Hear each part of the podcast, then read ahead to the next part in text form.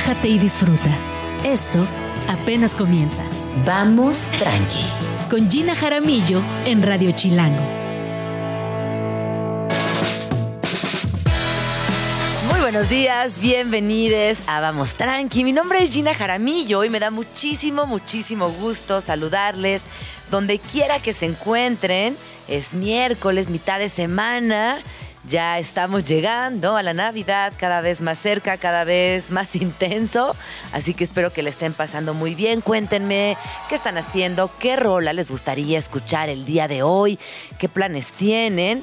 Por lo pronto, les cuento que el día de hoy tenemos un programa muy completo con varios temas que van desde la literatura, el feminismo, guías también para sentirnos más liberadas este 2024, arte y también los vínculos, los vínculos amorosos y cómo se desprenden los mismos. Hablaremos con Catalina Ruiz Navarro, que ya está por aquí, ya la vi aquí en la salita de Vamos Tranqui. Eh, y tendremos una guía para eh, pensar en la libertad como una posibilidad para todas las chavas de Latinoamérica y del mundo. Sabemos que las conversaciones han ido cambiando y que mucha de lo que antes era impensable hoy es viable gracias al feminismo, a los lazos de eh, compañerismo y a la sororidad, así que de eso estaremos platicando. También viene Quique Galdiano, él es de Escándala, a hablar acerca de relaciones abiertas, poliamor, swingers y cuáles son las diferencias. También estará por aquí Abel Quesada, quien, perdón, Abel Quesada no. Estará Mark Jerusalmi, que nos platicará acerca de la vida, obra y trayectoria del artista Abel Quesada. Son las 11 con 2 minutos. Les recuerdo que nos pueden eh, también ver en YouTube, en Facebook, en TikTok. Ahorita les voy a compartir el link para que nos acompañen, eh, nos comenten y repito, por favor, cuéntenos qué canciones gustaría escuchar el día de hoy.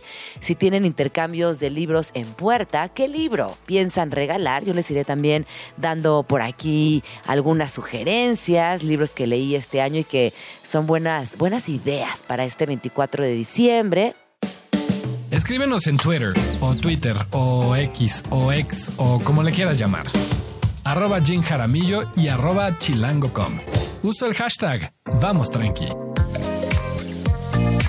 11 con 6 minutos. Ya estamos aquí de regreso en Vamos Tranqui.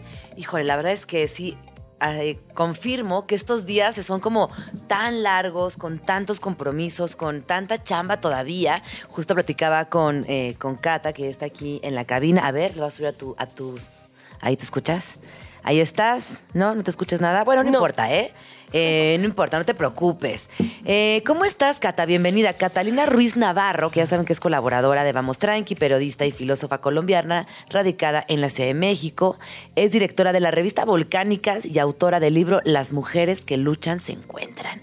Bienvenida, amiga. ¿Cómo estás, Ay, Cata? muchas gracias. Me encanta estar acá para cerrar el año. Muchas gracias de nuevo por la invitación. Lo que decíamos, ¿no? Ya con, híjole, con las últimas entregas, los últimos correos electrónicos. Estoy hecha papilla, pero voy a acabar este viernes, estoy segura. Sí, uf. sí. Ay, yo ojalá también lo logre. Todavía tengo eh, chamba que, que hay pendientes, tengo que mandar una propuesta y digo, uy, ¿a qué hora? ¿Cómo le voy a hacer? Pero se logrará. Se logrará. Estoy de acuerdo. Oye, hoy tenemos un tema que nos parecía muy interesante, muy bonito, sobre todo tomando en consideración que eh, la palabra libertad tiene un montón de ángulos. La palabra libertad es muy amplia. Cata, ¿qué es para ti la libertad? Yo creo que la libertad viene. Me hiciste una pregunta muy existencial, la quemarropa.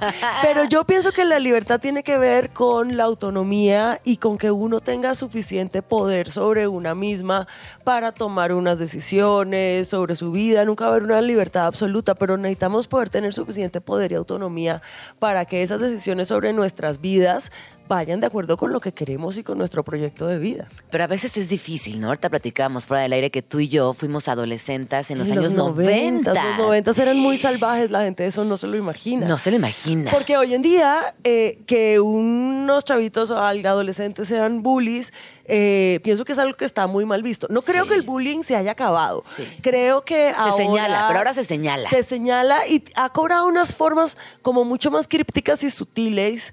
El bullying eh, en nuestra época era derecho llegar a decirte cosas horribles sobre tu cuerpo, sobre tu personalidad, en tu cara, era una cosa más agresiva. Apodos, se ponían apodos Los constantemente. apodos eran horribles. Uf, las bromas. Además, había en ese momento, eh, estábamos aquí hablando ahorita de lo difícil que era hacer amigas que fueran chicas. Y en ese momento yo creo que todavía no teníamos, el, el feminismo no era tan popular como nosotros lo conocemos ahora. Eh, y era muy normal que algunas de nosotras, y esto me pasaba mucho a mí, dijéramos, no soy como las otras chicas. Ajá. Todos mis amigos son los hombres. Sí. Y no sé, no conecto con las mujeres, no puedo hablar de esos temas, como de ropa, superfluos, femeninos, de la regla. Oh, no. Hablo de cosas muy serias con mis amigos hombres, como el fútbol o a quién se quieren coger en el salón. Eh, yo creo que uno era un Sí. poco así. No, y también me parece que no había. A ver, a- tú quizás me puedas explicar qué pasó si veníamos de los 70, como con una movida feminista tan importante, tan evidente y, que, y tan transformadora. ¿Por qué al finales de los 80 y 90, como que hubo una, una situación que, que nos alejaba a las mujeres entre nosotras mismas? Mm. Yo pienso que hay dos cosas. Eh, primero, en los 70s, el machismo y los roles del género tampoco fue que se acabaran muchísimo. O sea, había poliamor y un montón de cosas, pero en varios casos eran unos güeyes uber machistas teniendo cinco chicas alrededor, Ok, ajá. eh, metiendo cachos, o sea, el cuerno, poniendo el cuerno. Eh, eso de todas maneras continuaba en los 70s y, y en la intimidad las cosas de pronto no eran tan libres. Y en los 80 hubo un backlash muy grande que está documentado de varias maneras, especialmente porque las mujeres salieron a trabajar. Eh, y eso fue algo muy marcado en los 80s y ahí es cuando empiezan a aparecer un montón de discursos que decían que si te ibas a trabajar te ibas a quedar sola, que tenías que regresar a la casa. Hay muchas películas en donde te castiga el trabajo por no tener una familia, no poder... O sea, entonces... eh, la idea del reloj biológico es una idea que se inventa en esta época. Eso les cuento que no es un dato científico. A ver, el reloj biológico es que todos los seres humanos, hombres y mujeres, a medida que vamos creciendo, pues nuestra capacidad de reproductiva disminuye y la calidad de nuestros eh, espermatozoides, óvulos, disminuye también, por supuesto. Eso le pasa a hombres y a mujeres. Sí, sí, no sí. hay un reloj biológico que nos empiece a sonar tic, tic, tic, tic, tac cuando nos dan los 30, pero si había un problema de que las mujeres habían salido a trabajar y había que regresar a la, a la casa. En los 90 había un feminismo eh, en donde había como un modelo de la buena feminista y la mala feminista. Entonces había una chica como Joey Potter en Dawson's Creek, no sé si la Ajá. recuerdas, yo la amaba, pero entonces Sí. ella leía, no era como las otras, no le interesaba Sí, bailar, sí. sino hablar de cosas intelectuales. Eh, Pero luego también teníamos a mujeres como, ¿te acuerdas de Hole, de esta banda de rock? Claro. No, que también, y bueno, y la misma Gwen Stefani, que sean mujeres independientes, pero siempre reactivas y siempre rodeadas de hombres. Siempre no tenían como una banda de morras. Bueno, las Hole sí, porque eran tres amigas, pero era difícil encontrarnos con un perfil donde la sororidad fuera evidente. Y yo creo que hay una cosa muy fuerte ahí, y es que creo que no nos habíamos dado cuenta que la feminidad no era ni mala ni superflua. O sea, yo hubiera sido, hubiera querido, a ver, a mí me, encantaba el rosado, no me iba a vestir de rosado porque no quería que pensaran que yo era una chica superficial.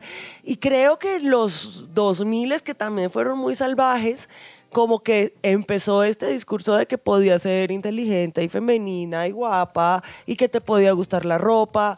Eso empezó en los noventas, pero seguía siendo un mundo muy salvaje, en donde tenías que ser uber flaca, donde todo el mundo te Sí. criticaba y se burlaba de ti, donde habían fashion police. Eh, Sí, habían fashion Habían police. fashion police, esos eran programas que uno veía. Eso hoy sería impensable. Impensable. Bueno, había, había una película muy famosa, Las Mean Girls. También eso hoy sería impensable. Yo sé que nos sigue de algunas personas diciendo, ay, las Mean Girls. No, todo eso era fatal. Era terrible porque era una construcción mediática, una violencia desde los medios de comunicación que de alguna manera justificaba todos estos malos comportamientos, este bullying, este señalamiento, etcétera, etcétera, etcétera. Y había una idea de que eh, si tú tenías la aprobación de los hombres, entonces eras una chica inteligente y una chica lista. Y uno estaba buscando la aprobación de los hombres todo el tiempo. Yo pienso que un, un giro que yo tuve muy importante en mi vida fue cuando ya me empezó a valer madres. Dije, no te gusta, hasta mejor. Esto es un Ajá. indicador del logro si a estos güeyes no les está gustando lo que digo. Porque muchas cosas totas, ridículas dije en mi vida, tratando de agradarle no solo a los chavos de mi edad, sino a los señoros inteligentes Sí, de los medios. Y a la familia, y a, Para- y a todo lo, a toda la construcción social, siempre buscando esa aceptación, porque ojo, así fuimos criadas. Claro. Es ahora donde el despertar es no. Tú tienes poder en, tu, en la voz, ah, vas a decir lo que piensas, no importa lo que opinen los demás. Y creo que uno se demora mucho tiempo como en poder mandar al carajo esa aprobación, porque uno tiene que sentirse segura de uno misma, eso va pasando como a los 30. Miren, yo les cuento... Ay, pero yo veo a las chavitas y ya las veo muy seguras de sí mismas ¿Sí? y me emociona un montón. Ay, eso a mí me da mucha esperanza, la verdad, Sí. porque yo sí siento que me tomó mucho más tiempo mandar al carajo a los tipos que me hacían daño, que yo sabía que no querían estar conmigo. Creerles, esto es un pro tip, creerles cuando dicen, no quiero nada serio, creo que te voy a hacer daño, güey, te está diciendo. No quieren hacer, No quieren hacer daño. Eh, como ese tipo de cosas a mí me tocó, me tomó, yo creo que por allá a los 30 las terminé de sacudir, pero me tomó un proceso de construcción bastante largo que si para las nuevas generaciones es más corto, me parece maravilloso. Yo las veo y, y cuando las hasta platico con ellas sí encuentro una seguridad y una fortaleza que les dan sus propias amigas. Esta sororidad, esta red de, de, pues, ¿qué te diré? Sí, de contención que te acompaña a, a poder decir no, no se me da la gana, o sí, sí quiero hacerlo, no importa lo que opine el resto y que estas amigas hoy las contienen y que es muy lindo. Yo creo que hay un cambio cultural que tiene mucho que ver con cómo las ideas del feminismo se han hecho más populares y están más disponibles para más personas todo el tiempo. Hay la oportunidad de encontrarlas. Yo, por ejemplo, no tuve la oportunidad de encontrarlas hasta mucho después, hasta la universidad. Tocaba ir a la biblioteca, aunque no lo crean, coger un libro, sacar fotocopias, llevarlas a la casa, leerlas. O sea, era una cosa mucho más complicada. Y creo que eso sí ha ido cambiando. Yo no pienso que eso haya acabado la violencia ni que estamos resueltas. Pero, por ejemplo, yo a los 16 años eh, uy, esto les voy a contar una cosa que es una barbaridad. Yo a los 10 años decía que estaba en contra del derecho al aborto, porque decía, pero ¿por qué no se cuidan si hay tantos métodos Ah. anticonceptivos? Pero yo a los 16 años era una chavita que había crecido en una burbuja, solamente conocía el entorno del colegio, tenía una mamá eh, que me había dado mucha información, pero que además estaba dispuesta a pagarme las pastillas anticonceptivas. Sí, sí, sí, Eh, y que y yo no había estado dispuesta a ningún tipo de violencia sexual ni nada parecido, no me imaginaba que eso podía ser necesario. Y salir de la burbuja me, me permitió cambiar de opinión y creo que ahora eso se puede hacer más jóvenes, porque Mm. de pronto una chica de 16 años ya tiene No, información, información. sobre derechos de las Claro. mujeres, sobre derechos sexuales y reproductivos. Eh, yo creo que eso ha cambiado muchísimo. De nuevo, quiero hacer énfasis en que, en que la violencia continúa, el machismo continúa. Muchas veces, a veces hay No, pero yo también burbujas. incluso en talleres cuando estoy con adolescentes varones, sí noto que hay un cambio importante, significativo, desde cómo se dirigen entre ellas, cómo se hablan, cómo se escuchan. Sí me parece que hay una hay un cambio importante, al menos en ciertas burbujas, y está lindo. Bueno, a ver, eh, si tuvieras que decirles a las niñas, a las adolescentes en esta Navidad, incluso a las niñas también, eh, cómo acercarse a su libertad o cómo apropiarse de su libertad lo antes posible, ¿qué les dirías? A ver, creo que son varias cosas.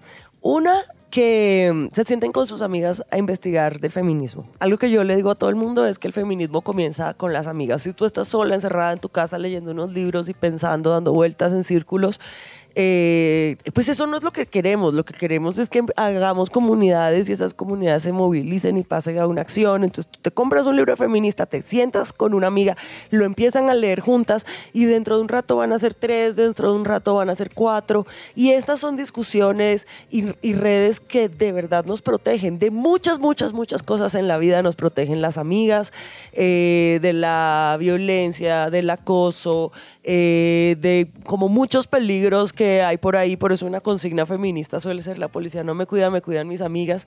Y creo que cultivar esas amistades y que crezcan pensando en estas ideas es muy importante. Creo que es muy importante activarse políticamente. Hay muchos movimientos antidemocráticos en la región, pero resulta que las generaciones de jóvenes que van a salir a votar van a ser mayorías en las urnas. Y por eso es muy importante que tengan una educación política. Cuando yo era adolescente en Colombia, por como eso era como un resultado del conflicto tan intenso, la moda era ser apáticos políticamente. Claro. Eh, y eso eso sí vengo a decirles, no está bien, es muy importante que nos vayamos formando políticamente y en ese camino vamos a decir un montón de bobadas y vamos a repetir un montón de cosas que estamos escuchando, pero solamente así vamos a cultivar pensamiento crítico, que yo creo que es lo más importante para los mundos que vienen, llenos de fake news, inteligencia artificial, eh, imágenes que vamos a tener que discernir si son reales, ciertas, qué significa que son reales. Eh, yo creo que para todas esas preguntas... ¿Quién esos- dice que son reales? Exacto, No, ¿cómo, y cómo decimos esto es real, no sí, es real, o sea, ahí hay mucho que discutir, interesante, filosófico, profundo, eh, viene con muchos riesgos y yo pienso que el pensamiento crítico y las redes afectivas, eh, compare, son las cosas más importantes Mm. que uno puede tener para todo eso. A mí también me, me- me gusta esto de generar redes afectivas, pero hacer vínculos en persona. Como tomarnos Claro. el tiempo de vernos a los ojos, regresar a esta tradición bonita de invitar a una amiga a jugar a tu casa, a un amigo, y tener desde esos encuentros personales todos estos, estos eh, momentos de pensamiento crítico, de lectura colectiva, de generar de verdad esos espacios en lo físico. Y sobre todo porque en algún punto cuando uno se va haciendo más grande, esos espacios físicos van a ser más difíciles. Sí. O sea, uno ya muchas Eso veces... no lo saben, gente joven. No, uno Se manda vuelve un muy mensaje, difícil. Hola amiga, hablemos en cinco meses por Zoom 15 minutos. Sí, porque las vidas lo subsumen a uno, hay demasiadas responsabilidades. Ese tiempo libre es cada vez más escaso y precioso. Sí. Yo era muy vaga de, en la adolescencia. Me encantaba estar en la calle, salir, iba a fiestas, iba a casa de mis amigas, mis amigas venían a la casa. Yo fui una adolescente como, pues muy típica de los 2000, Ajá. o sea, en la vagancia. Y ahora pienso que las adolescencias se la pasan en la casa, en el iPad, salen poco. Y, y- y me encantaría decirles, salgan, hagan uso de la vagancia, porque después entre el trabajo, los compromisos, la maternidad, ya no les va a quedar espacio. Y además el son- ocio es bueno. Y son unos mundos también como más hostiles, probablemente se sienten mucho más agresivos y difíciles, entonces también como que decirle a la gente, sal, eh, dan- da, nervios que no daban en otros tiempos, pero yo pienso que esa conexión humana es muy importante. Sí. Bueno, yo tengo amigas que somos amigas desde los seis años, estudiamos en el colegio y esas son amistades muy interesantes porque uno las ve muy poco quizás y de pronto somos muy distintas, pero son las amigas que siempre te van a decir, mira, yo sé quién eres. Sí, fíjate que el otro día estábamos aquí eh, justo en la estación platicando del duelo de las amigas. Ajá. Yo no tengo esa Ay, es fortuna que tú tienes. Yo no te- no, no tengo esa fortuna. Tengo, creo que, una amiga, mi amiga Carol, de, de la Ah. infancia, de- desde muy chiquita, pero no tengo un grupo de amiguitas de la primaria. Yo fui eh, a lo largo de mi vida eh, recuperando y conociendo gente. Y dejándolas ir también. Y hablábamos del duelo de las ¿cómo amigas. duele? A A mí ver, hoy este tengo, un surco- un- tengo un círculo de amigas precioso, pero lo encontré, ya te diría, prepa, universidad. A mí un güey en este punto de la vida me rompe el corazón X, X. Eh, X. Pero creo que la tusa de las amigas la- eh, es de las cosas más dolorosas que hay. Eh, pues porque también son como unas, unas conexiones con otra persona, un puente que es muy emocionante. Y cuando eso se cabe es muy doloroso. Yo eh, aún pienso en... O sea, hay amigas que pienso bien idas, creo que esto no estaba funcionando.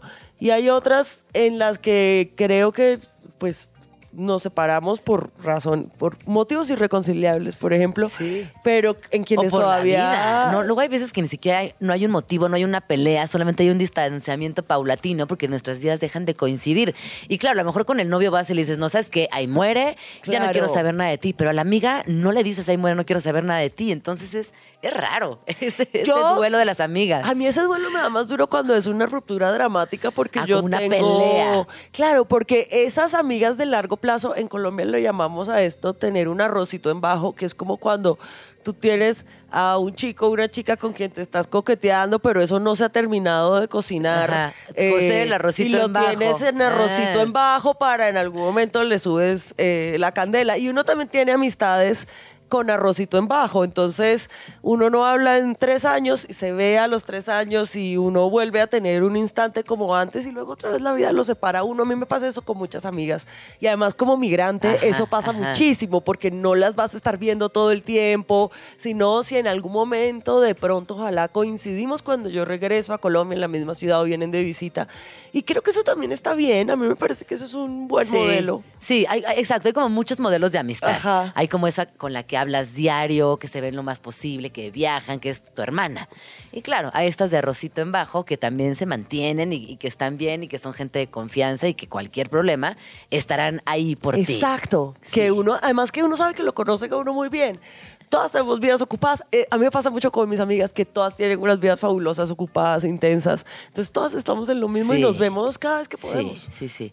Oye, dime una cosa, ¿cómo cerras el año respecto a lecturas? ¿Qué estás leyendo? ¿Qué recomendarías de todo lo que viste, leíste y escuchaste en este año? Mira, tengo estas recomendaciones sí te las tengo muy bien pensadas.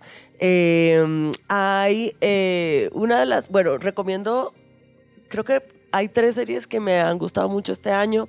Eh, una la están dando en este momento que se llama Murder at the End of the World, que es como una, eh, una serie como de detectives, pero eh, la detective es una centennial, es una cosa que se mezcla con la tecnología, está muy interesante.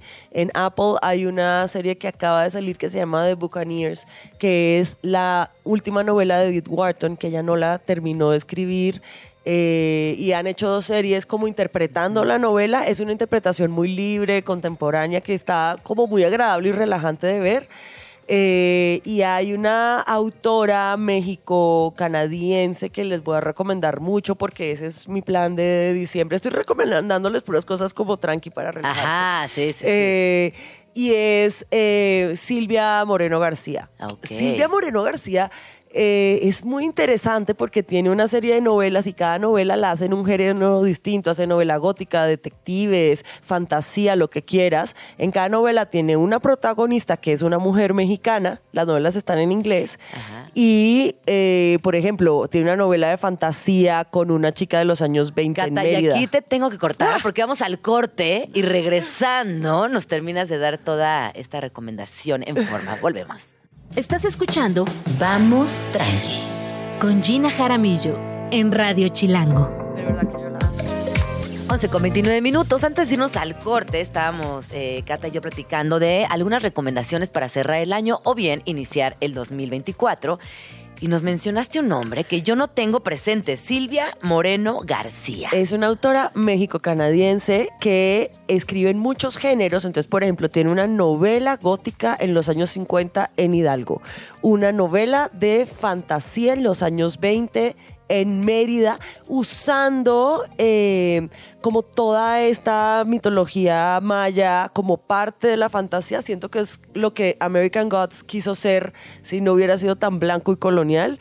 Eh, eso le quedó muy bien. Tiene una novela de los años 60, eh, que es una novela negra eh, so- con un personaje que hace parte de los halcones y que colecciona vinilos de Elvis, que es espectacular.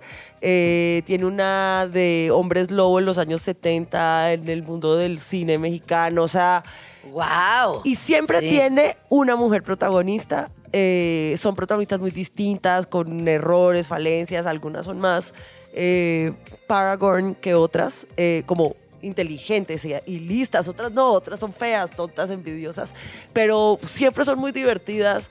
Eh, yo estoy fascinada con ella y últimamente la leo cada vez que tengo tiempo para salir a descansar. Son como el libro que cojo cuando quiero relajarme Ajá, ajá. del trabajo, no pensar en grandes cosas, aunque tiene grandes temas, pero son libros muy relajantes, playeros, muy divertidos. Pues muchas gracias por esta recomendación. Nos Sí. encanta. ¿Cómo cierras el año, Cata?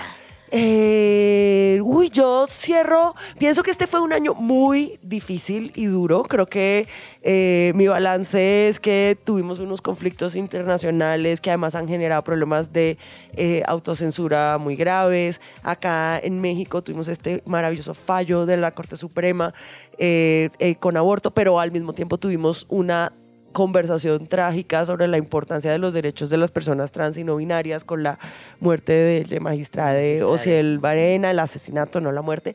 Eh, pasaron cosas muy importantes en el mundo del pop. Hay tres divas que tuvieron el mejor año de su carrera, que son Taylor, Shakira y Carol G.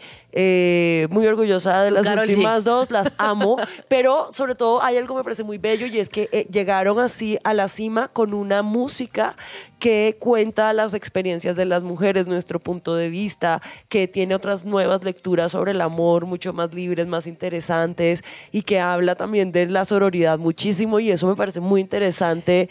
Eh, Incluso las vimos a ellas juntas, a tus, do- a Exacto. tus dos compatriotas, a, a Shakira y a Karol G. Hermosas, viva Barranquilla, Hermosas, viva sí. Medellín. O sea, eh, creo que lo que hizo Shakira fue muy interesante porque teníamos muchas canciones de despecho sin el nombre propio.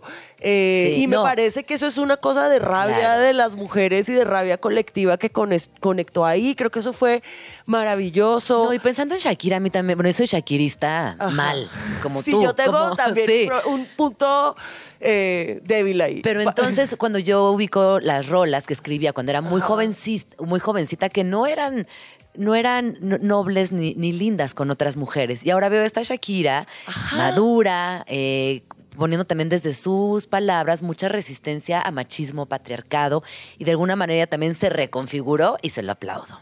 Yo creo que ya está como descubriendo el mundo del feminismo ahora. Eh, que me parece bien, todas llegamos ahí en algún momento tarde o de temprano. nuestras vidas, idealmente, eh, pero me parece muy chévere. Yo de Shakira, ella tiene una cosa muy maravillosa y es que yo siento que conecta como con el canal de verdad universal del universo con sus letras, con las profundas y con las tontas, porque por ejemplo tiene esta canción, la canción de Me enamoré que le hizo a Piqué que dice un mojito, dos mojitos, qué linda esa barbita, güey, así se enamora uno, Sí. eso es lo que uno piensa cuando se enamora. Sí, sí, Entonces, sí. incluso en sus versos más bobos y en sus versos más profundos, Shakira tiene algo y es que eh, te está diciendo la verdad de lo que ella pensó y eso es una cosa... ¿Cuál es tu rola favorita de Shakira? Ay, obviamente es Pies Descalzos, es la que canto en, en karaoke, esa frase de trabajar cada día para vivir en la vida, ah, siempre me duele en mi corazón. Mi favorita yo creo que es Enero, me encanta. Ay, es hermosa, hermosa. me fascina, o sea, la- donde la escuche, la amo. Sí, Shakirista hasta el final. Y Antología también es otra que me parece Sí. de los mejores poemas de amor que existen. Yo, como pueden ver, soy... Ah, pero a mi hija le encanta Loba. Y, y, y di- y canta Una Loba. Sí. A mis hijos, a mis hijas también les encanta Shakira, ¿eh? A mi hijo Percy y a mi hija Javi también les gusta. Así que Shakira muy bien, conectando con múltiples generaciones. Y bueno, y las mujeres cantando sobre mujeres y sobre nuestras experiencias es lo que la está rompiendo en el pop internacional. Me encanta, me encanta. Pues muchas gracias, Cata, por haber venido a Vamos A Tranqui. como siempre. Uy, que cierres el año increíble. Nos vemos en enero. Y dime una cosa, eh, ¿dónde podemos seguir? Me pueden seguir en Instagram como Catalina por Dios. También estoy en X, pero les soy franca, ya casi no lo uso.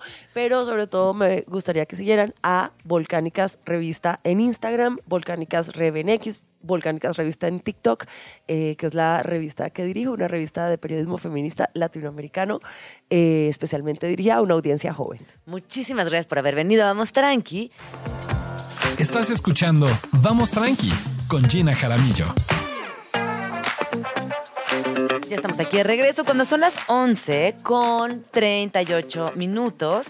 Y bueno, ya sabemos que el amor es uno de los grandes temas que nos acompaña a lo largo de nuestra existencia, nos genera dudas, eh, a veces también nos duele un poquito, nos da curiosidad de explorar también otras formas de amar. Y creo que durante el 2023 vimos muchas conversaciones, o por lo pronto aquí en México y afortunadamente, se abrieron muchas conversaciones respecto a las diversas formas de amar.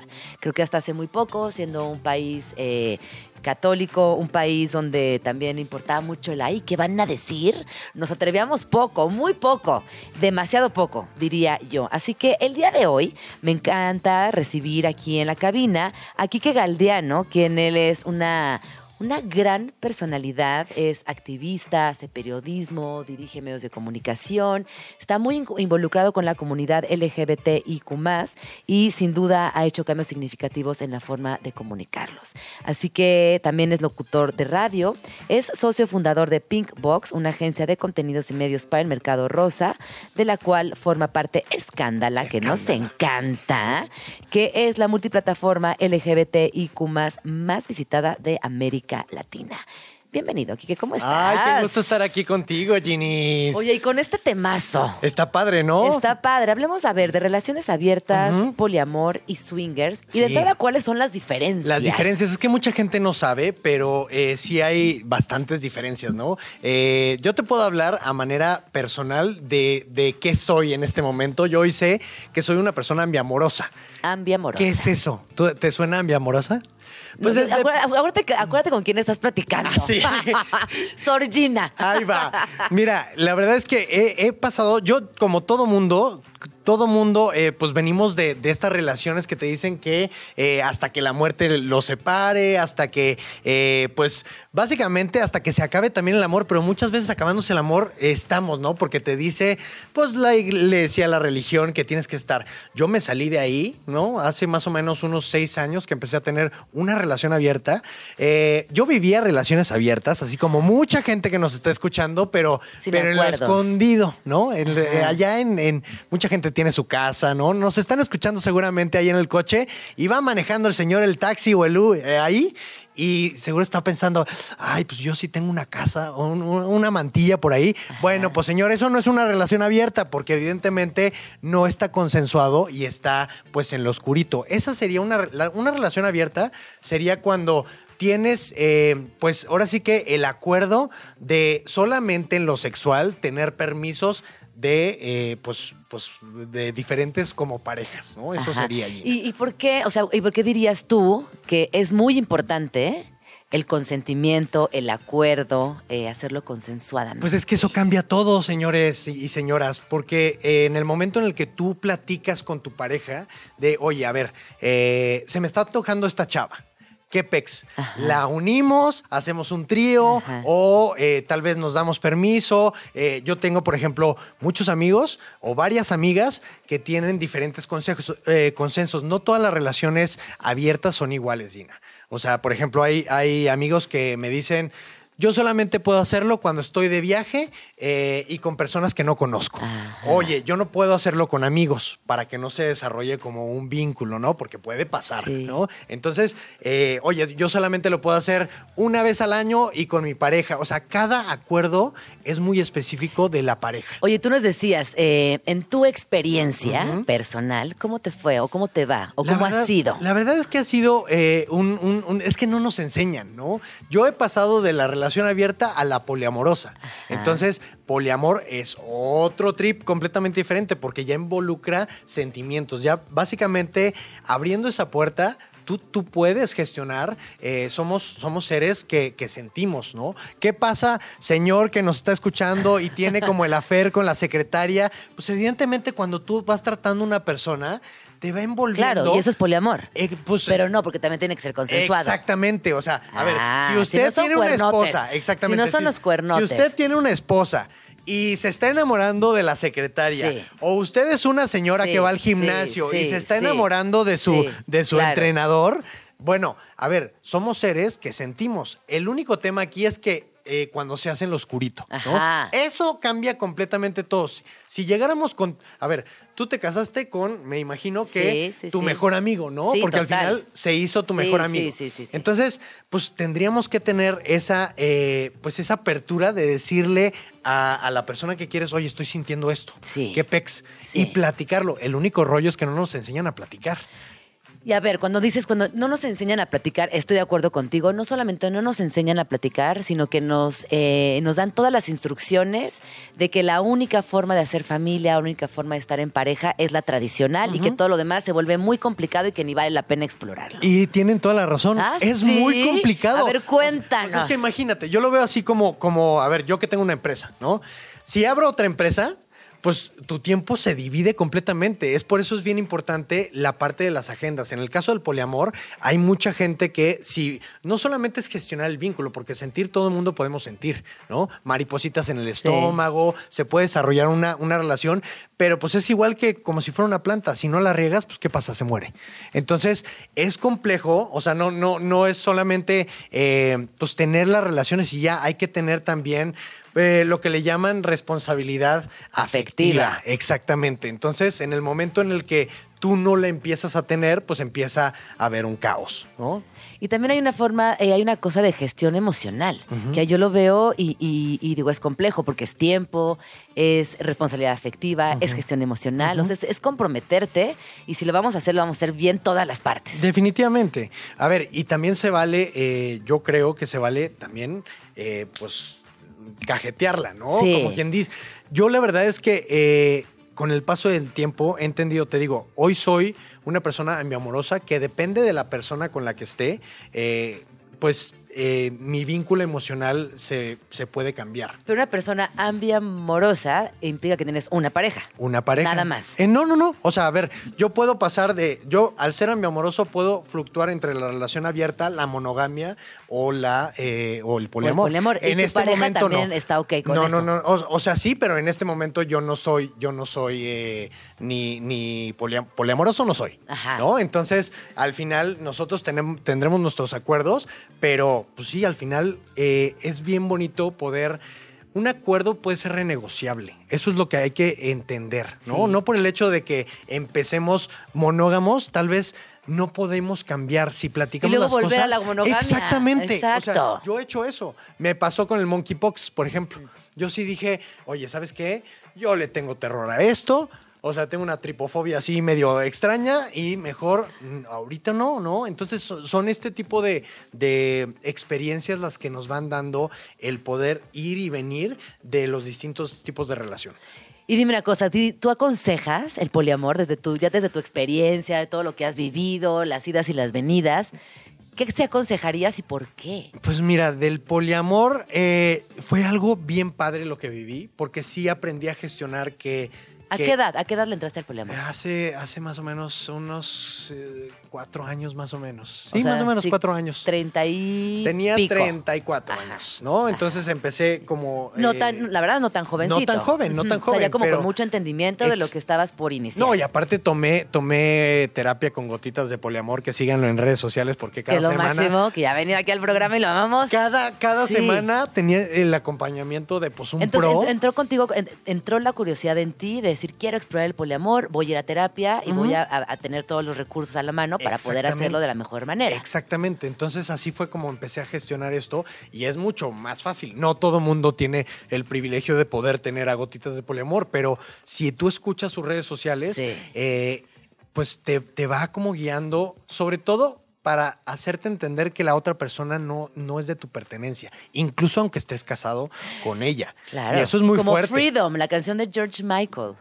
Exactamente, ¿no? O sea, cuando te das cuenta que la otra persona es un ente, ah, o sea, decidimos estar juntos eh, y podemos casarnos incluso, pero la otra persona, pues, tú no, no, no, no es tuya. ¿no? Obviamente no eres una persona celosa. ¿Nunca fuiste celoso? Fíjate que eh, los celos nunca se van a ir. Eso, eso es mentira cuando les digan, oye, una relación abierta o poliamorosa, no vas a sentir Está libre de celos. Por supuesto que no, los celos son, son algo que, que traemos y cuando algo, o sea, eh, cuando tocan a alguien y, y- y tú estás como en riesgo de perder esa persona, puede estallar lo peor de ti. Por supuesto que sí. El tema es qué haces con esos celos. ¿Dónde los gente que- acomodas? No, ¿Dónde los acomodas tú, por ejemplo? a ver, hay gente que mata por eso. Sí. Hay gente que mata, hay gente que gol- golpea, hay gente que grita, ¿no? Hay gente que le pega a la pared. Exactamente, sí, sí, ¿no? o sea, hay pero mucha- puede ser muy malo o, o puedes decir, oye, ¿qué estoy sintiendo? Pero de entrada, saber qué te está detonando el hecho de, de tú sentirte así y qué traes adentro que te está, que te está moviendo.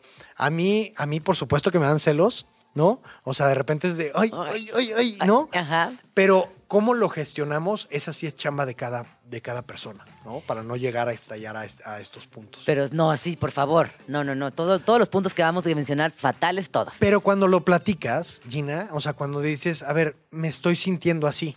Ajá. Y cuando puedes gestionar la comunicación de, oye, estoy sintiendo esto. Ah, la otra persona. ¿Pero lo gestionas con las otras, todas las personas involucradas? Pues No. es que, es que, o- sea, a mí me pasa solamente con, con mi chavo ahorita, Ajá. ¿no? Pero en algún momento, pues, güey, que, que- que había varios vínculos abiertos, pues sí, sí trataba de, de ser lo más honesto que. Bueno, entonces, se ¿lo pueda, ¿no? recomiendas o no lo recomiendas? Ay, no, es que no podría decirles, no podría decirles. Yo la verdad es que en este momento de mi vida, yo no volvería a ser poliamoroso por la por, porque tengo mucha chamba, ¿no? Exacto, no puedo con porque no puedo con uno, entonces, pues imagínate con Es dos o con tres. chamba, sí, sí, sí, es sí, mucha chamba. Entonces, yo la verdad, en este momento, eh, no lo haría, pero eh, pues nunca digas nunca, ¿no? O sea, nunca, nunca, eh, en el momento en el que se abre esta posibilidad, yo la tomé y dije, bueno, ¿por qué no? Vida solo hay una, quiero vivir esto, quiero gestionar, quiero ver si puedo eh, vivir con estos sentimientos y darles amor a las personas que, que- que tengo, ¿no? Entonces, pues sí, te digo, es diferente. De cuando éramos eh, chiquites, ¿no? Tú y yo crecimos en una, decía al, al inicio de esta entrevista, en una sociedad muchísimo más cerrada, con muchos complejos, con muchas etiquetas. Y evidentemente hemos cambiado mucho, hemos avanzado en, en- en- en tanto en derechos humanos, en, en muchas cuestiones. ¿Qué dirías respecto al poliamor, los swingers, las relaciones abiertas? ¿Estamos cambiando o solo en un sector muy pequeño? Pues mira, yo creo que está bien cambiar. Empiezan los cambios en sectores muy pequeños que se animan a decir, así me estoy sintiendo y no está mal. Si no le hago daño a nadie, go. Eso que acabas de decir es fundamental. Eso es Si no fundamental. le haces daño a nadie, vas. Porque date. exactamente, o sea, a ver, lo que, lo que les decía al principio, en el momento en el que hay, hay mucha gente que vive relaciones abiertas, pero pues no en, en el consenso. Entonces, eh, ahí... Y que eso en nuestro país, digo, con este México machista, esto que acabas de decir es la historia de cada día, ¿no? El- Los cuernotes por aquí y por allá, pero todo el mundo se hace Y como no- que como de oídos de palo, como que no está pasando. Tal cual. Entonces, ¿qué le recomendaría a todas las personas que se avienten a, a vivir mientras, eh, miren, hay mucha información allá? Hay un libro que se llama Ética Promiscua, que es como, como todo esto te lo dicen en, en, pues, en, en el libro. Y puedes empezar a entender y a gestionar también las emociones. Porque, a ver, no somos seres, digo, nos han educado que la familia tiene que ser de, o sea, la familia es un constructo pues, también social, Social. ¿no? Exactamente, nos dicen, tienen que ser dos. Digo, es más fácil controlar a dos personas que a una manada de, Sí, bueno, sí, no manada, sí. pero sí, o sea, a, a un- a sociedades como mucho más este, abiertas. Entonces, estamos en este proceso donde nos estamos deconstruyendo eh, y le repito, mientras ustedes no le hagan daño a la persona que tienen enfrente, sigan los acuerdos, eh, pues no, no tiene por qué haber bronca. ¿no? Y está, está muy lindo también pensar en los vínculos sexoafectivos desde los acuerdos y no únicamente desde la pasión y desde lo que vaya pasando y como la- siempre eh, dependiendo de la sorpresa. Creo que estos acuerdos son muy importantes en lo económico, en lo físico, en lo médico, en todo, los- en todo, en todo lo que tenga que ver con nuestra pareja o nuestras parejas. eh, los acuerdos valen la pena ponerlos al centro de la conversación. Y sabes que ahorita, por ejemplo, no hemos platicado de swingers, pero por ejemplo, el swinger es, eh, los swingers son mucho más eh, personas heterosexuales. Digo, también pasa en las relaciones Sí. lésbicas y, y gays, pero, pero los swingers sí son este intercambio de parejas que es otra dinámica completamente diferente. Hay club de swingers. Es lo que te iba a decir, Ajá. allá en México hay clubes de Sí, swingers. por supuesto. Yo fui a algunos eh, en algún momento a hacer reportajes y, y está padre. Es un mundo completamente diferente. No, pues vamos al corte y ahorita que regresemos Ahorita nos chismeo. cuentas de los club swingers en la Ciudad de México y qué es exactamente y qué se busca también en estos encuentros. Órale. Porque hay de encuentros a encuentros y cada uno tiene ciertas particularidades. También eh, ahorita entenderemos si va gente casada, si son parejas que no, no sabemos. Ahorita regresamos y nos cuentan. Quédense. Nos cuentas, Quique. Estás escuchando Vamos Tranqui con Gina Jaramillo en Radio Chilango. Son las 11 con 54 minutos. Si ustedes nos acaban de sintonizar, les cuento que traemos un tema eh, muy interesante, algunas veces controversial, algunas veces nos da toda la curiosidad del mundo. Y es que estoy con Kike Galdeano hablando de relaciones abiertas, poliamor y swingers. Swingers también. Ya hablamos de las dos anteriores y ahora nos vamos directo con los swingers. ¿Qué son?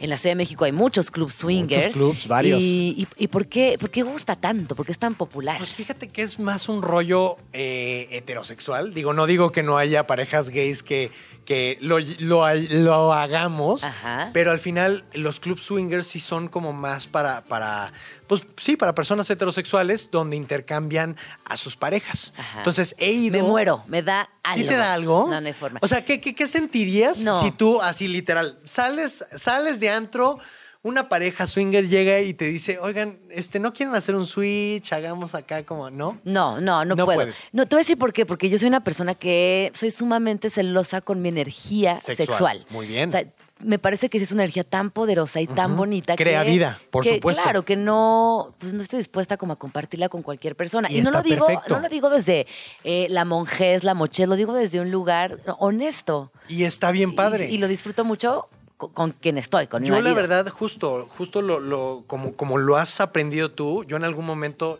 también fui consciente de que la energía sexual pues se pega absolutamente todo. ¿eh? Entonces ya no es "Uh, viva, viva la fiesta, ya es como, ok, si, si conectamos, si hay como algo, ya es cuando yo me aviento. Sí. Y no es que me haya hecho más purista ni nada por el estilo, pero simplemente yo también soy muy, eh, pues sí, también, también creo en esta parte de la energía, porque al final pues es vida, ¿no, Gina? Sí, claro. Entonces, pero finalmente eh, quien, quien lo decide... Adelante, y adelante, dense, go, no por favor. En- eh, eh, fíjate que estuve hace poquito en un programa con Jordi Rosado y había diferentes eh, personajes, ¿no? Unos hablando de poliamor, otros de relaciones abiertas, eh, swingers. Había también un anarquista de las relaciones, o sea, que no cree absolutamente en nada.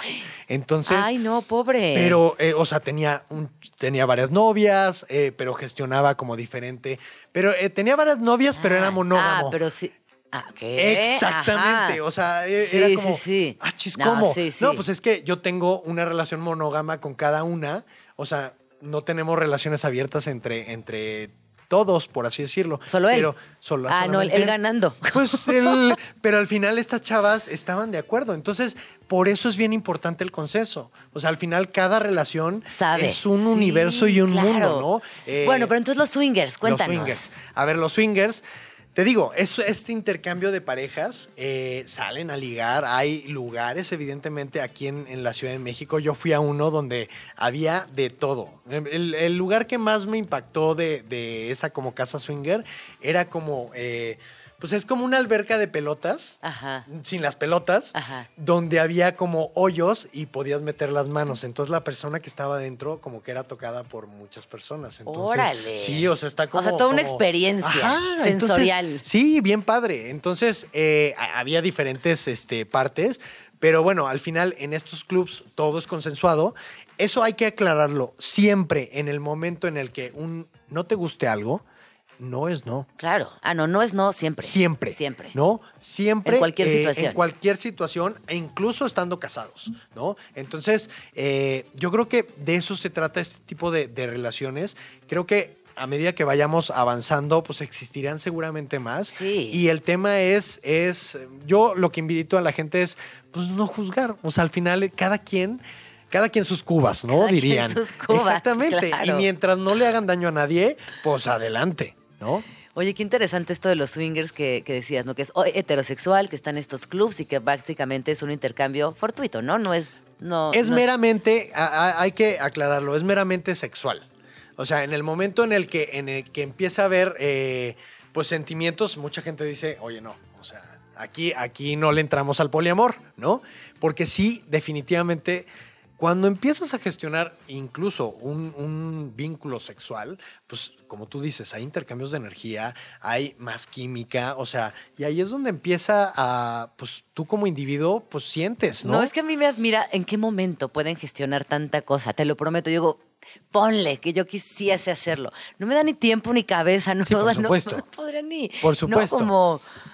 Además de que en sí, no. Pero hay gente que sí. Y al final es, es yo eh, eh, en el momento en el que estuve ahí, eh, pues sí empecé a conocer a mucha gente que eh, vivía el poliamor, ¿no? Tengo un- un- una... Yo tengo amigas muy jóvenes Ah, que ah. ahora están viviendo sus vínculos desde el poliamor, pero chavitas de 28, 30, mis amigas más jovencitas Ajá. están muy ahí. Pues es que ya, ya las generaciones también Sí. van cambiando. Sí. ¿no? O sea, tú ves, yo le llegaba a decir a mi mamá, oye, tengo una relación abierta. Estaba así como, y yo, mamá, pero ¿por qué no te, o sea, ¿por qué te asustas con esto que está en el consenso? Y cuando, eh, no sé, o sea, alguna allá tía de Monterrey, este, que le ponía el cuerno a, o a- le ponían el cuerno, ¿no? O sea, ¿por qué no te asustas eso? Sí. O sea, es, es, es este. Ve la diferencia. No, está cuando es desbalanceado consensuado completamente, Y sí. cuando no, pero igual lo- las dos son juzgadas, ¿eh? Sí, pero qué chistoso, ¿no? Que se, que, que se, de alguna manera se justifique más la que está escondidas que la que está consensuada. Está muy cañón eso. y ahí es donde te das cuenta que el Ajá. chip está pues este, la- las- el cine, las telenovelas, o sea, El este- amor romántico. es- eh, Disney incluso, sí, nos hizo muchísimo daño con, con el hasta que la muerte los separe o el vivieron felices para toda la vida y, y no, hay gente que se queda ahí viviendo infeliz toda su vida en, en una relación que, por- pues porque me dijo el, el padre que tenía que morirme Que con esa era, persona. que así era esto. Ajá. Qué, qué maravilla. Oye, que- hablando de- del padre, ¿qué opinas de que el Papa eh, Francisco acaba de decir que ya va a dar la bendición a las parejas A homosexuales? mí me parece que está bien. O sea, hay mucha gente, por ejemplo, de la comunidad LGBT que dijo, es que son migajas de inclusión, ¿no? A mí me parece que, pues así debería de ser. Pero ya sea el, el- el Papa o este, quien sea, que cualquier líder religioso que esté dando la bendición a personas que se están amando, porque al final es amor. A ver, Sí. es, es, es tan, tan ilógico decir que nos asuste el amor, porque es, finalmente es amor. ¿Cómo te puede asustar? ¿O, po- o ¿O cómo por puedes- qué te Sí, o sea, asusta? ¿por qué te asusta? ¿No? Entonces, tendríamos que pensar eh, ¿qué, qué le estamos viendo a, a una pareja de, de homosexuales o de lesbianas, o una persona no binaria con una persona trans. O sea, al final es el mismo sentimiento que viven las parejas heterosexuales. También vivimos desamor, vivimos, o sea, les juro. Nos rompen el corazón. A ver, vamos al baño. Se los juro que vamos al baño, comemos lo mismo, nos gusta a veces. este, Chambeamos, todo igual. Tal cual. Entonces, cuando, cuando nos demos cuenta que tenemos mucho más coincidencias que diferencias, podemos, eso sí, podemos estar o no de acuerdo. Yo tal vez no soy eh, creyente de la religión, pero tengo mi espiri- espiritualidad muy, muy eh, clara. ¿no? Porque somos seres, pues sí, espirituales. Si tú quieres ser eh, católico, cristiano, judío, y, y hay que entender que las, las, eh, pues, las personas LGBTs también podemos ser religiosas. Sí, practicantes. claro. practicantes. Sí, sí, sí. Y, es, y tiene que ser, así como, como pedimos que nos respeten nuestra orientación, nosotros tenemos que respetar pues las religiones de las demás Sí, personas. totalmente. ¿no? Entonces, creo que nos han educado mucho de que no, es que la iglesia nos ha oprimido. Pues sí, tal vez sí, Pues pero sí. pues está cambiando. Claro, yo tampoco soy religiosa, pero esta noticia me llamó la atención porque fue como tres días trending topic, mucha conversación. Y bueno, este es un papa que también eh, ha cambiado algunas cosas. E insisto, yo no creo en la religión católica para nada. Eh, pero bueno, está, está bueno que haya por lo menos ganas. A ver, eh, sí, ¿No? De, de- aunque de sea por negocio, ¿eh? poquito, aunque sea por negocio. porque que claramente es por ver, negocio. Está bien que sea por negocio. Si se les está cayendo el changarro. Hay que levantar el evento. Pues hay que levantar el evento. ¿Cómo? Pues habrá, habrá gays que se quieran casar por la iglesia, ¿no? Entonces, y está bien, no está mal, ¿no?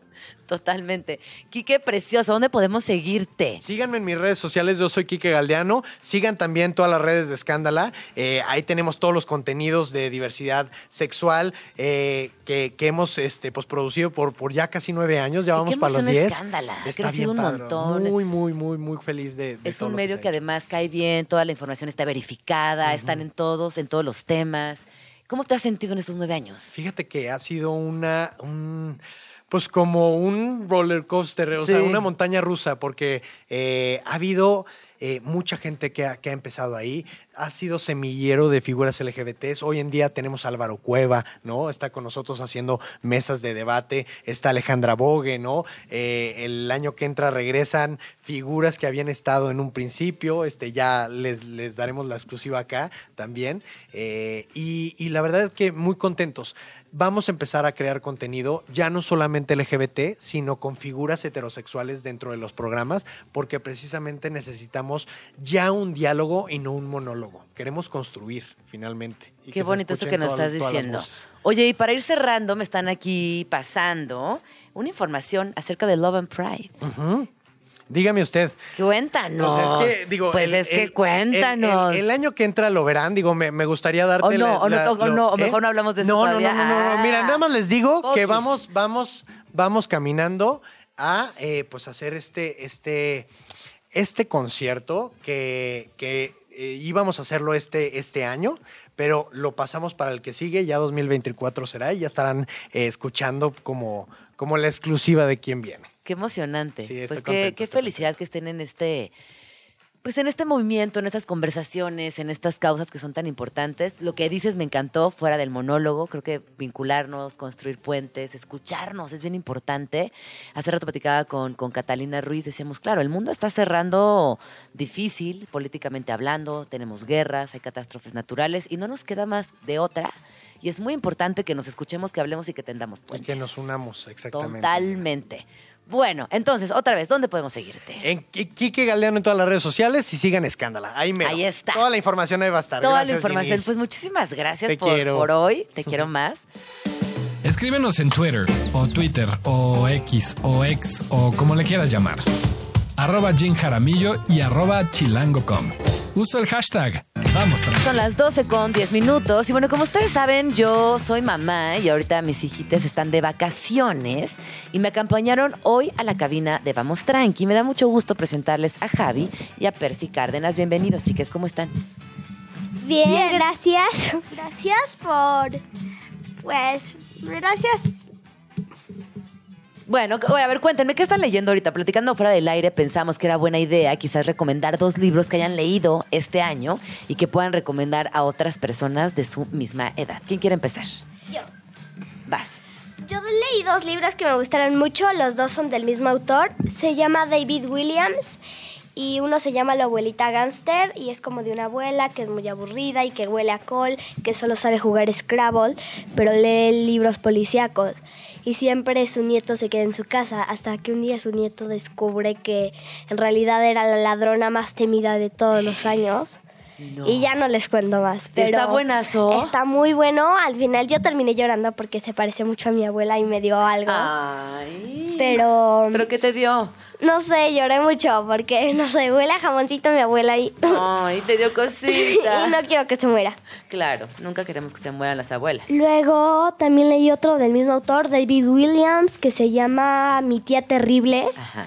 que es como de que una niña un día despierta como después de dos años en coma Wow, qué dramón. Y luego, porque se, mm, eh, sus padres se habían muerto y se había quedado con su tía. Vivían en una mansión ahí y la tía quería matar a la hija para quedarse con la fortuna. Y la tía esta tenía un búho eh, y el búho se da cuenta de que la tía lo quiere matar para petrificarlo. Ajá. Y pues... Y ya no nos cuentes más. ¿Cómo se llama el autor? Porque lo voy a buscar ahora mismo, porque estoy segura que es este autor que se volvió muy famoso, que tiene muchos libros publicados, que se ha traducido a varios idiomas y que en México hace poco se pueden ya encontrar en español. David Williams. David Williams. Aquí está, David Williams, exacto. Escritor, actor, comediante y presentador británico. Es conocido por su trabajo como humorista eh, y ha participado en numerosos programas televisivos y de películas. Y lo más relevante ha sido también su trayectoria como autor infantil. Ah, pues muy bien. Dos grandes recomendaciones. ¿Y tú, Percy? Bueno, yo voy a decir tres que Ok. leí. Bueno, el primero que leí es uno que se llama Buscar, que se trata ¿De como... quién es? ¿Quién es la autora? Olga. Olga, de Dios. Ajá. Olga de Dios. Se trata de como de un personaje que pues solo va viendo debajo del piso, pero solo dice que está buscando y le van preguntando, ¿qué estás haciendo? Y él dice buscar y así, pero luego levanta la mirada y ve que pues hay muchas cosas. Estos li- libros Ajá. son de el mismo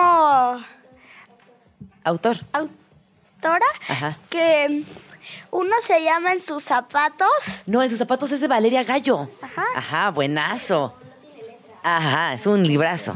Ajá. Y, y es como de un niño que su papá pues, no es- pues se viste diferente y así. Y toda la gente lo ve como feo. Mal, Ajá, ajá. pero a él no le importa y, al y su hijo se pone triste. Entonces pues ya em, pues deja de, le esconde su ropa Ajá. y se viste normal. Y está tristísimo. Esa Ajá. parte es muy triste en ese libro. Pero luego la, la buena noticia es que más adelante como que se dan cuenta de que no importa lo que digan las personas y vuelven a su forma locochona de vestirse, y de mil colores y como Y fandas. otro libro que me Muy bien. gustó mucho que leí se llama El guardián de los Ay, mi quesos. amor. Gracias. ¿Y por qué te gustó? me gustó, está bueno. Muchas gracias, mi amor, muchas gracias. Oigan, pues me encanta que estén aquí conmigo en Vamos Tranqui. Estás escuchando Vamos Tranqui con Gina Jaramillo. Son las 12 con 17 minutos. Estamos aquí de regreso en Vamos Tranqui. Y les cuento que estaba eh, leyendo un libro que tiene que ver con varios significados que han atravesado la historia de la humanidad.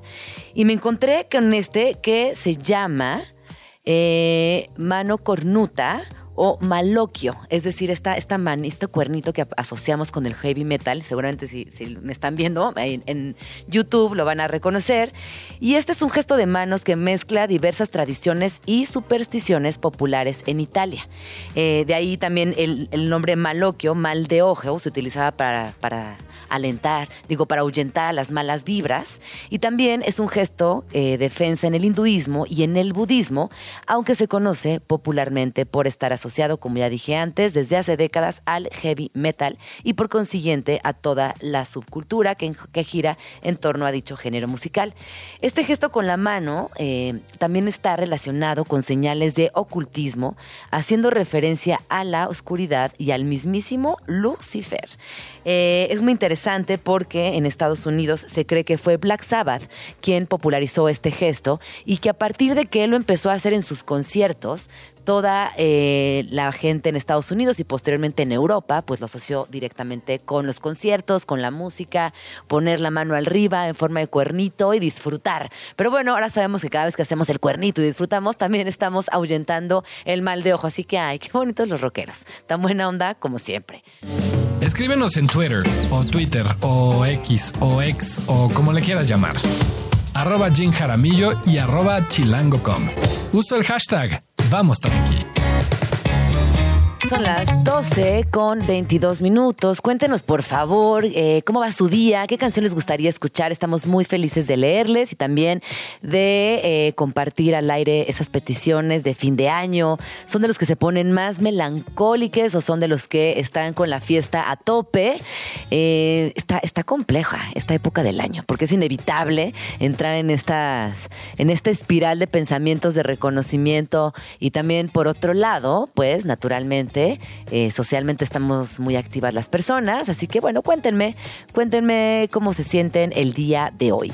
Oigan, seguramente ya han escuchado este nombre, Michelle Zárate, y si no lo han escuchado les voy a contar quién es. Michelle Zárate es una bióloga mexicana que fue premiada en la COP28 por su proyecto contra la sequía. Resulta que más del 80% del territorio mexicano experimenta algún grado de escasez hídrica. Oaxaca es una de las entidades más afectadas por esta sequía. Y Michelle Zárate Palomec, es eh, esta bióloga mexicana, eh, fue premiada ya que acercó un proyecto muy interesante que justamente busca de alguna manera nivelar y prevenir estas sequías. El premio será entregado, eh, bueno, fue entregado, perdón, en la COP, que como saben eh, se llevó a cabo allá en, en Emiratos Árabes Unidos y que, bueno, fue una conversación que sigue vigente, que sigue generando cosas muy positivas y cosas muy negativas por la forma en la que se, se dio todo lo que tuvo que ver con la COP. Pero más allá de eso, yo quisiera eh, únicamente enfocarme en Michelle Zárate, que explica que las comunidades implicadas en el proyecto trabajan con eco ecocnologías asequibles e innovadoras para el saneamiento del agua, la recuperación de microcuencas en la capacidad de adaptación a los principales fenómenos hidrometeorológicos a los que están expuestos. Ella también habla de que el cambio climático está dejando una escasez de agua nunca antes vista y que en marzo pasado un grupo de académicos de la Universidad Nacional Autónoma de México concluyó que el país tiene entre 92 y 93% menos lluvias en comparación con sus máximos históricos. Así que bueno, busquen por favor el trabajo que está realizando Michelle Zárate. Desde aquí, nuestra gran, gran felicitación por este premio y ojalá que todo su proyecto pueda ser desarrollado de la mejor manera posible. Estás escuchando Vamos Tranqui con Gina Jaramillo en Radio Chilango. Son las 12 con 28 minutos. Estamos por entrar a la recta final del programa del día de hoy, que les recuerdo que estamos completamente en vivo en Radio Chilango, en el 105.3 de su FM, y que también nos pueden acompañar prácticamente en todas las redes sociales, en vía streaming. Así que bueno, no hay pretexto para que se comuniquen con nosotros. Estás escuchando Vamos Tranqui con Gina Jaramillo. Son las 12 con 33 minutos y vamos a entrar de lleno en un tema que me parece alucinante, que tiene que ver con el inicio del diseño gráfico en nuestro país, que tiene que ver con nombres como Eduardo Terrazas, Abel Quesada, Pedro Ramírez Vázquez, eh, Lance Wyman. Y para hablar de todo esto, que también tiene que ver con las Olimpiadas del 68 y cómo se han convertido a la fecha en piezas de arte fundamentales, me acompaña, a ver si lo digo bien, ¿eh? Mark Jerusalmi. ¿Sí? Perfecto, perfecto. Tienes 10, Gina. Tengo 10. Eh, él es director de la Galería de Arte Tinta Naranja, la cual se encuentra ubicada aquí en la Ciudad de México y que por, ya nos, vamos a, ya nos va a contar por qué, pero por azares del destino, por estudios, porque es el interés principal de la galería, has estado involucrado directamente con estos nombres que ya mencioné. Bienvenido. Muchas gracias, Gina, y gracias por la invitación. A ver, empecemos hablando de 1968. Este año que es fundamental para la Ciudad de México, no solamente en diseño gráfico, sino también en arquitectura, también en arte, y que desafortunadamente fue opacado por una gran tragedia que tuvo que ver con lo político, pero en esta entrevista nos vamos a enfocar en lo que sucedió con el arte, la arquitectura y el gran despertar artístico de este país. Así es, así es. Pues mira, eh, como bien dices, el 68 yo diría que fue un parteaguas en el diseño gráfico de México. Eh, antes del 68, pues realmente era poco el material gráfico que encontrábamos en, en, en el país.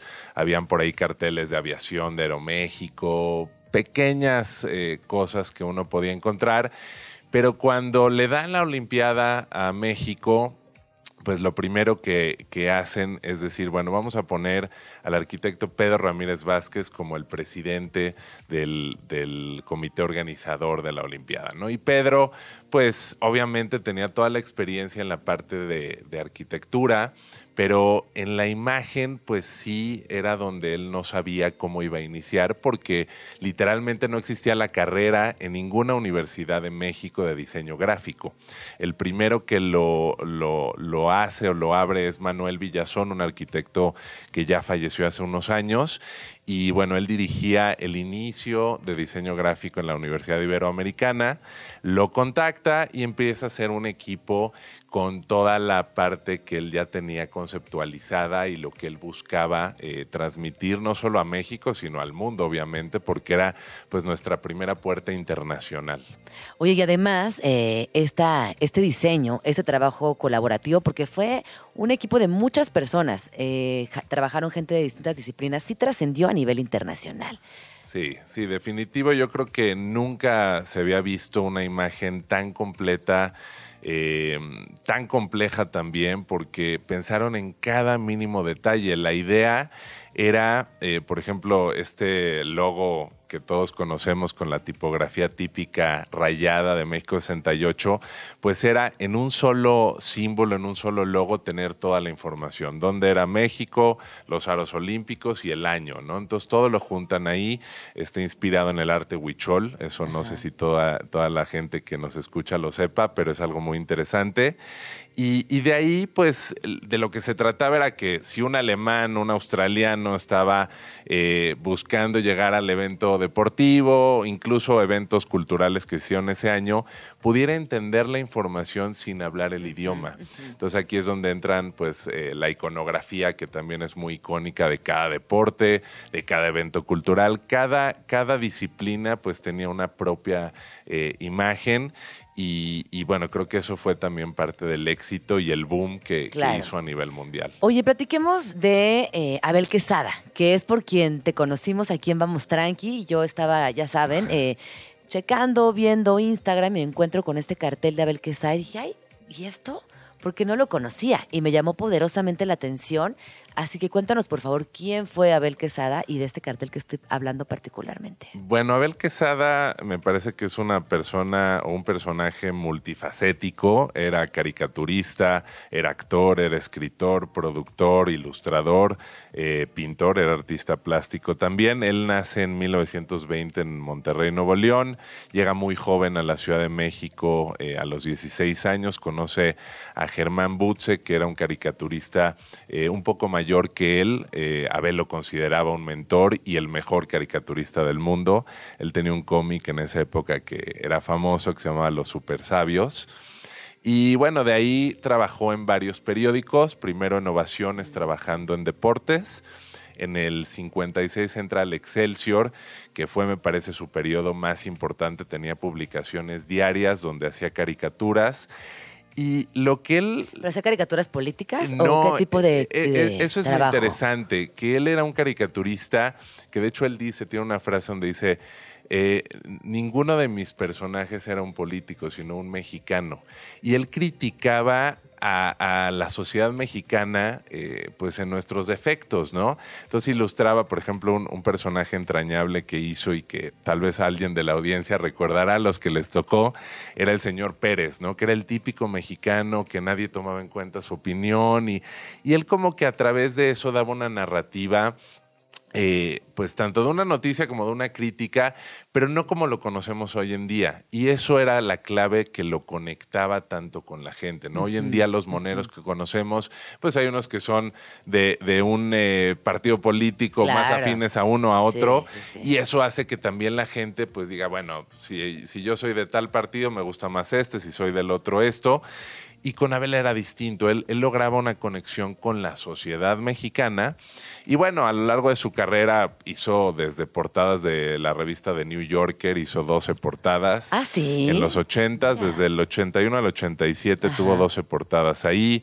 Publicó no solamente en el Excelsior, también estuvo en Novedades, en La Jornada un poco y en algunos periódicos americanos. Hasta produjo un, un programa que se llamaba El Rayo Veloz en los 50 en el Canal 4 y lo escribió.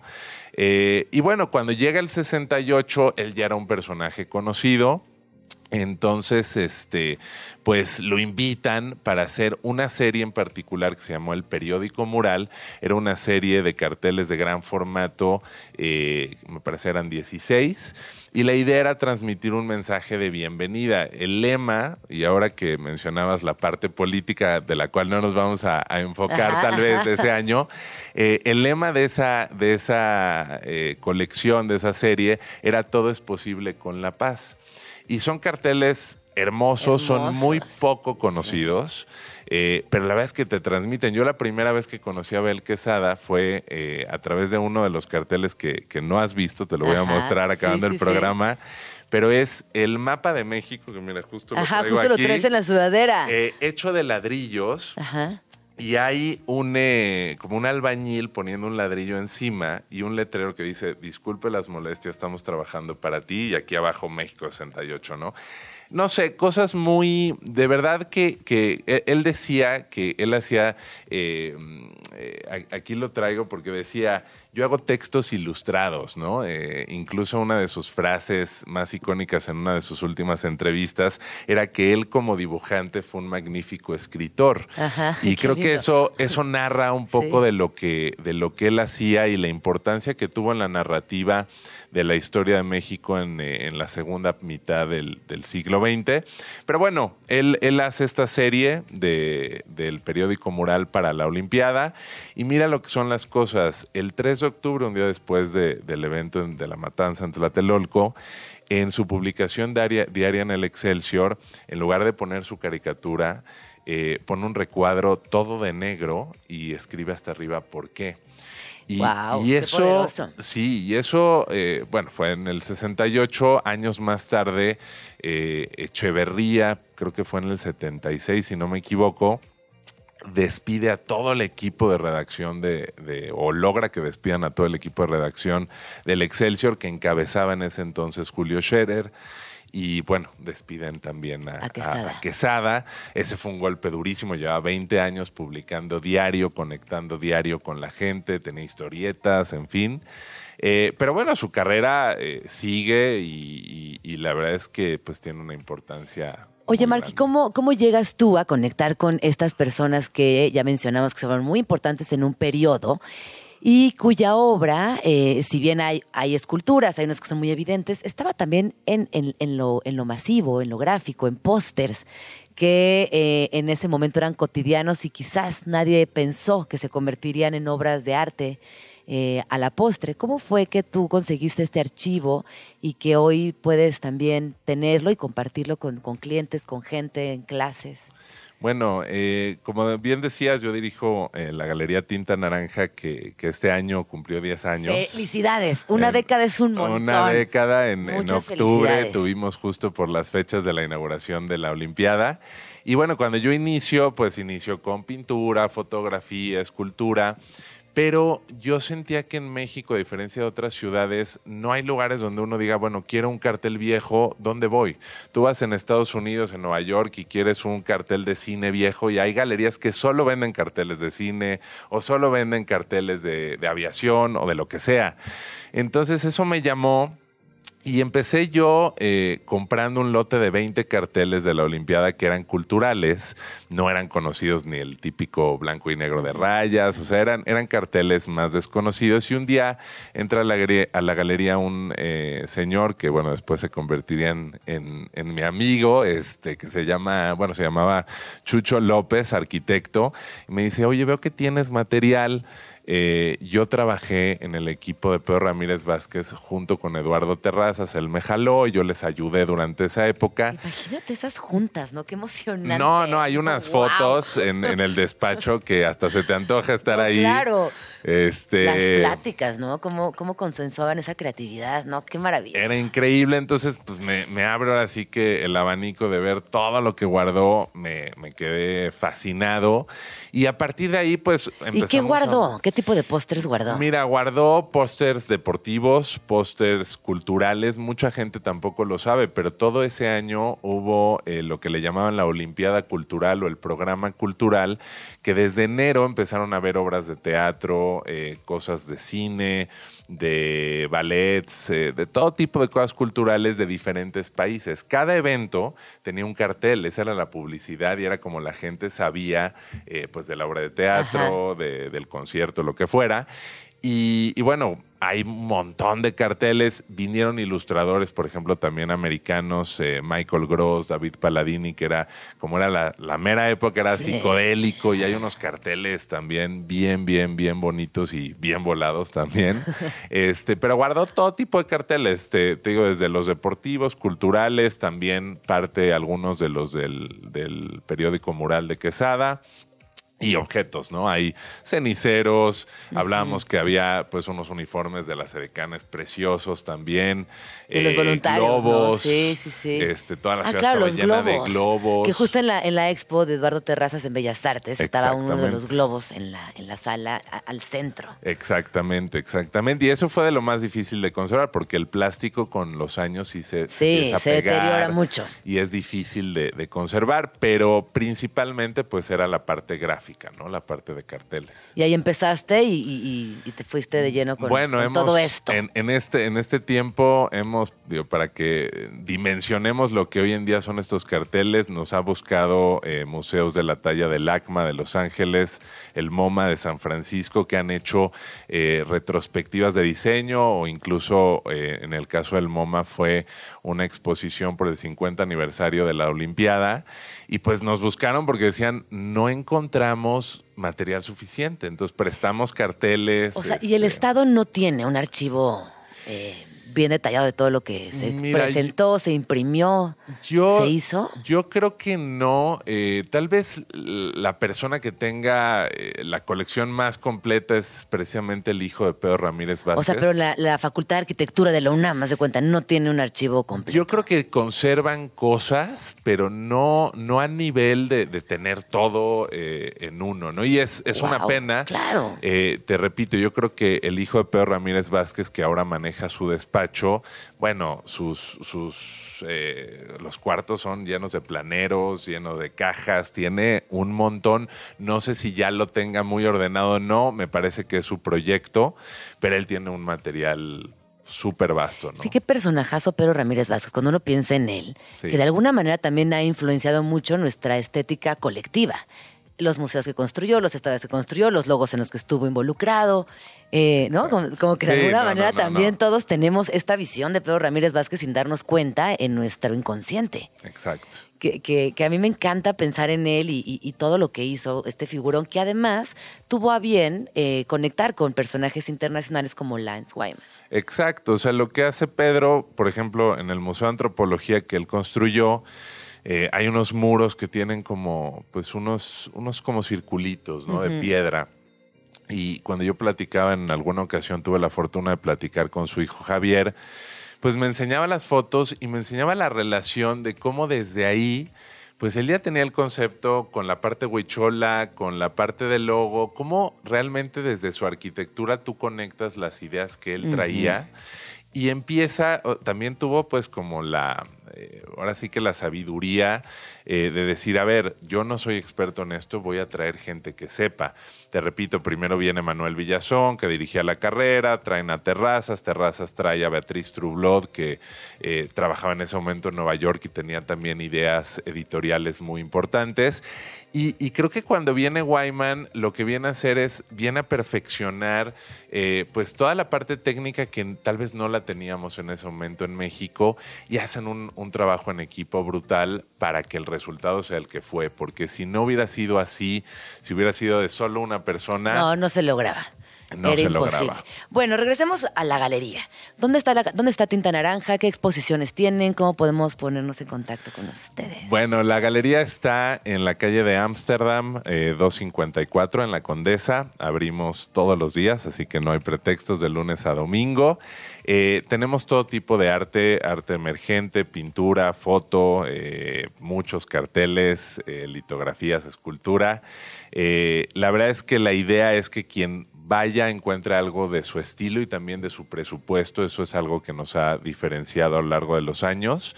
Y pues nos pueden encontrar en Instagram, estamos como Tinta Naranja todo junto o la página que es tintanaranja.com. Oye, y esto nada más por curiosa. ¿Qué público está coleccionando o comprando cartel? Mira, en México no te diría que es muy masivo, es, poca la gente que tal vez valora y conoce eso.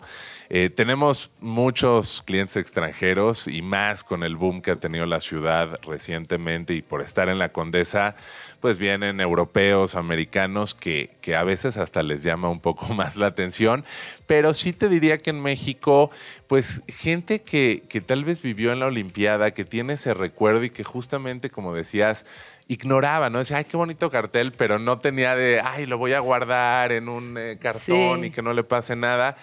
Es gente que luego sí regresa y cuando lo ve se emociona y, y sí, sí a veces pues quieren tener algo que los remita a su adolescencia, a su infancia o a su juventud, ¿no? Oye, sabemos más o menos eh, cuán- cuántos, cuántos objetos se hicieron, como a nivel eh, manufactura. Todo se hizo en México. Mira, sí, por ejemplo, en la parte eh, de carteles, la mayoría se imprimió con Miguel Galas, era el editor, que aparte es curioso porque también tenía un negocio de, de cría de palomas. Entonces, cuando le dicen, oye, queremos que en la, en la inauguración suelten las palomas de la paz, que fue una escena muy icónica, más después de la matanza, eh, ahí como que negocia, les dice, bueno, yo te voy a dar las mil palomas, no sé cuántas palomas lanzaron, algo, era una locura. Eh, pero quiero que hagan también todos en, en mi editorial todas las impresiones y publicaciones de, de carteles. Fueron masivos, pero hoy en día yo creo que son muy pocos los que se conservan, desgraciadamente. Y en el tema de todo el merch, porque había platitos, Todo. ceniceros, to- todo eso sabemos algo. Pues mira, igual, yo, yo lo que he encontrado en 10 años, desde que empecé con esto y, y me metí más a, a esta parte de México 68, eh, pues son contados, ¿no? Hay gente que guardó pues, tres ceniceros, gente Sí. que guardó, había unos lentecitos con, con la iconografía y la tipografía también, hasta vasos de cerveza, eh, todo eso, pues eh, incluso eh, llegué a, bueno, em- tenemos actualmente eh, promoción, no promociones, sino más bien como todo lo que eh, hacían los estudiantes en esa época en contra del gobierno eran pues serigrafías muy sencillas de dos tintas, tres tintas, que ponían en la universidad y en la ciudad, donde ellos se manifestaban en contra de- del gobierno eh, que había, y eso también lo hemos llegado a conseguir, pero son contados, Sí. o sea, no, no es algo fácil de encontrar. Ay, qué bonita plática, Marc. Me encantó conocerte. Ojalá que puedas volver pronto. Cuando ya saben, gusten. visiten la galería arroba Es tinta naranja todo. tinta junto. naranja todo, todo En junto. Instagram. Y pues si Ahí no, caigan todo. también. Muchísimas gracias por No, haber gracias a venido. ustedes. Nos vamos. Son las 12.53. Ya, directo. Muchas gracias por hacer posible este programa. Eh, Alex, Luis, Daf, eh, Dani, Javi, Percy. Muchas gracias y hasta mañana. Ya nos vamos, pero nos escuchamos mañana aquí en tu oasis favorito de las mañanas. Vamos tranqui. Con Gina Jaramillo en Radio Chilango.